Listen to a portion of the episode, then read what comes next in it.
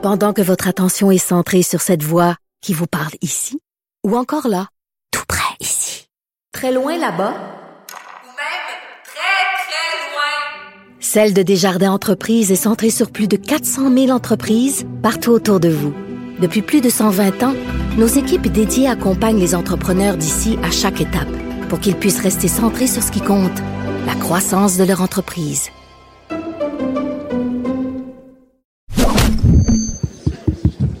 Déclarez-vous solennellement de dire la vérité, toute la vérité et juste la vérité. Avocat à la barre. Avec François-David Bernier. On passe maintenant aux questions du public. Euh, les questions que vous pouvez poser sur notre ligne 1-844-425-0417. Et euh, bon, il y a toutes sortes de questions d'actualité auxquelles on peut répondre à avocat à la barre et euh, il n'y a même pas de frais juridiques. Ça vaut la peine. Posez-les. Euh, cette semaine, il y en a deux importantes qui ont retenu notre attention et on va commencer avec la première que voici. Oui, bonjour. Euh, ma question est en rapport avec hier sur le déconfinement. je veux savoir pourquoi le, le gouvernement, Legault, n'a pas attendu deux semaines euh, pour euh, vraiment, après, après la semaine de relâche, pour que ce soit certain qu'on ait euh, moins de variants. Est-ce que c'est parce que c'est c'est du côté économique que, le premier ministre fait ça? C'est la question que je vous pose. Merci, au revoir. Très bonne question. c'est sûr que là, on savait, ben, on va parler euh, de la région de Québec, qui était au rouge. Il y a d'autres régions aussi, mais je vais me concentrer sur celle-là. Euh, bon, on sait qu'avant la relâche, on y pensait déjà à rendre la région euh, en orange et euh, on a attendu. Bonne question, pourquoi on n'attend pas euh, voir un autre deux semaines le temps à savoir s'il y a eu des éclosions pendant la semaine de relâche. Et la personne qui nous pose la question dit est-ce que c'est économique? Est-ce que c'est qu'on veut que l'économie reprenne? Certainement que c'est bénéfique que les restaurants ouvrent à nouveau dans la région de Québec. Et oui, c'est une bonne chose. Par contre, il y a quelques personnes dans le domaine qui sont pas contents parce que euh, on sait que la réouverture, là, il y a un petit délai. Là. Imaginez un restaurant fermé, réouvrir. Euh, pour euh, faire de la, cuisine, ça prend de la nourriture, il y a des fournisseurs. Et là, les fournisseurs sont peut-être les mêmes avec les restaurants. Donc, ça cause quelques problèmes. parenthèse dans tout ça, pour répondre à la question, non, c'est pas à ce que j'en fais la lecture, là, c'est pas économique. Parce que sachez qu'en matière de droits et libertés individuels, euh, je l'ai souvent dit, mais je le répète, ce qu'on a assisté cette année, c'est exceptionnel. Je pensais jamais voir ça. Là. On est rendu un couvre-feu on brime des droits et libertés individuelles, on empêche les gens de faire des choses. Euh, c'est très contraignant. Et habituellement, s'il n'y avait pas cette menace sanitaire-là, euh, on ne pourrait jamais utiliser ce genre de pouvoir-là. Mais la règle en matière de quand on brime des droits et libertés, même si c'est pour la santé comme on le voit là, la règle, c'est que c'est l'exception. C'est exceptionnel. C'est quand la menace est réelle, imminente.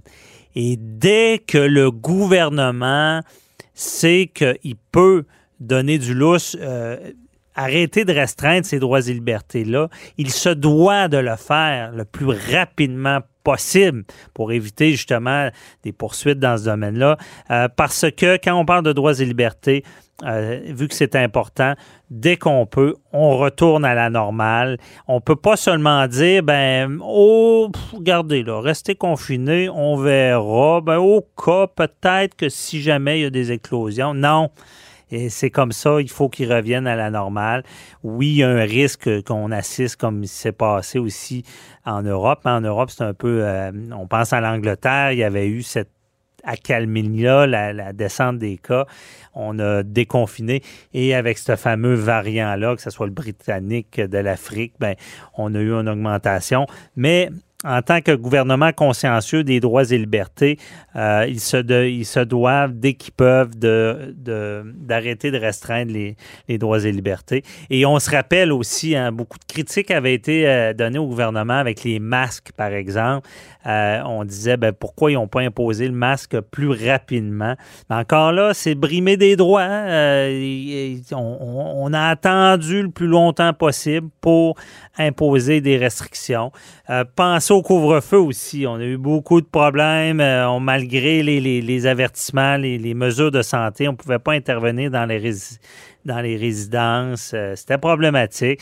Beaucoup ont dit ben, pourquoi ne pas avoir mis un couvre-feu plus rapidement? Ben, encore là, c'est ça. Il fallait attendre vraiment d'être certain qu'il n'y avait pas d'autre solution que d'arriver avec ces mesures drastiques-là qu'on ne verra pas souvent dans notre vie. Je l'espère, du moins au Canada. On sait qu'on est très frileux, euh, tout ce qui est droits et libertés.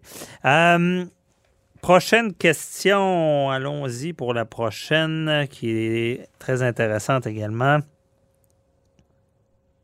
Oui, bonjour, j'aurais une question pour vous. C'était pour savoir, est-ce que les passeports vaccinaux dont on parle, c'est légal ou c'est discriminatoire? Euh, est-ce que aussi ça pourrait être une méthode détournée par le gouvernement pour nous forcer à être vaccinés? Merci, au revoir. Bon, une autre euh, Très bonne question. Euh, ça a fait beaucoup jaser la semaine dernière. Je n'avais parlé dans certains médias.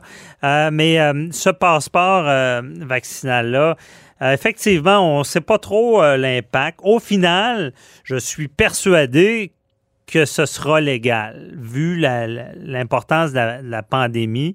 Euh, vu que les gens veulent recommencer à vivre, euh, puisque beaucoup de choses sont dans le privé également. On pense au bon vol d'avion. Euh, et, mais le, critère numéro un qu'il faut regarder avant de pouvoir imposer ces passeports-là, il faut vraiment que le vaccin soit accessible, facile.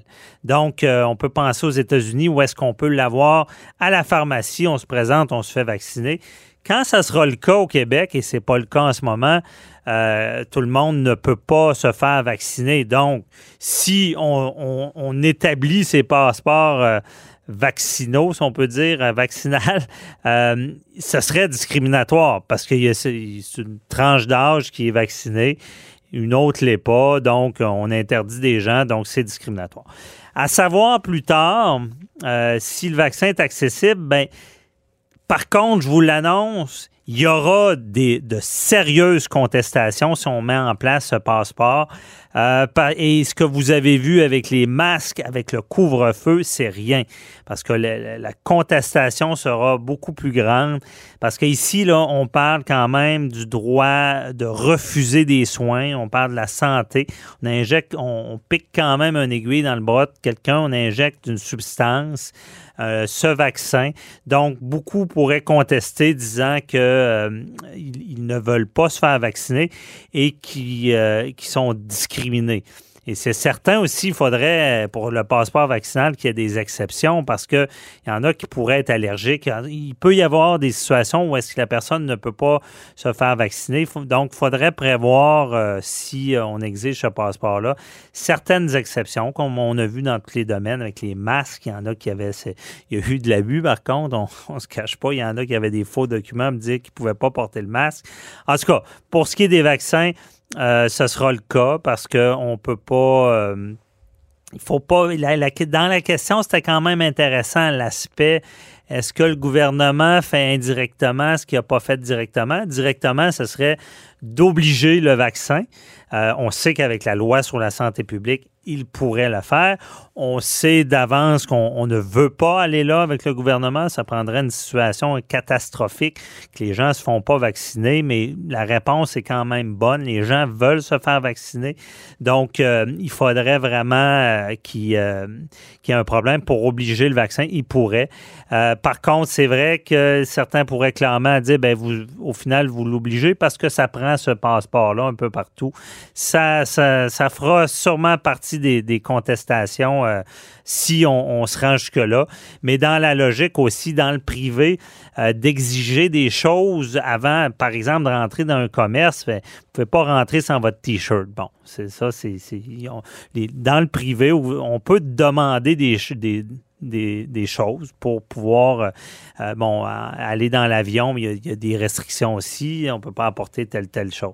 C'est sûr que là, ce que où je vois un problème, c'est que ça reste euh, c'est médical, c'est un vaccin et il y a le, le, refus des soins. Donc on, on assistera certainement à des contestations, mais au final, je prédis que ça sera légal si on se rend là.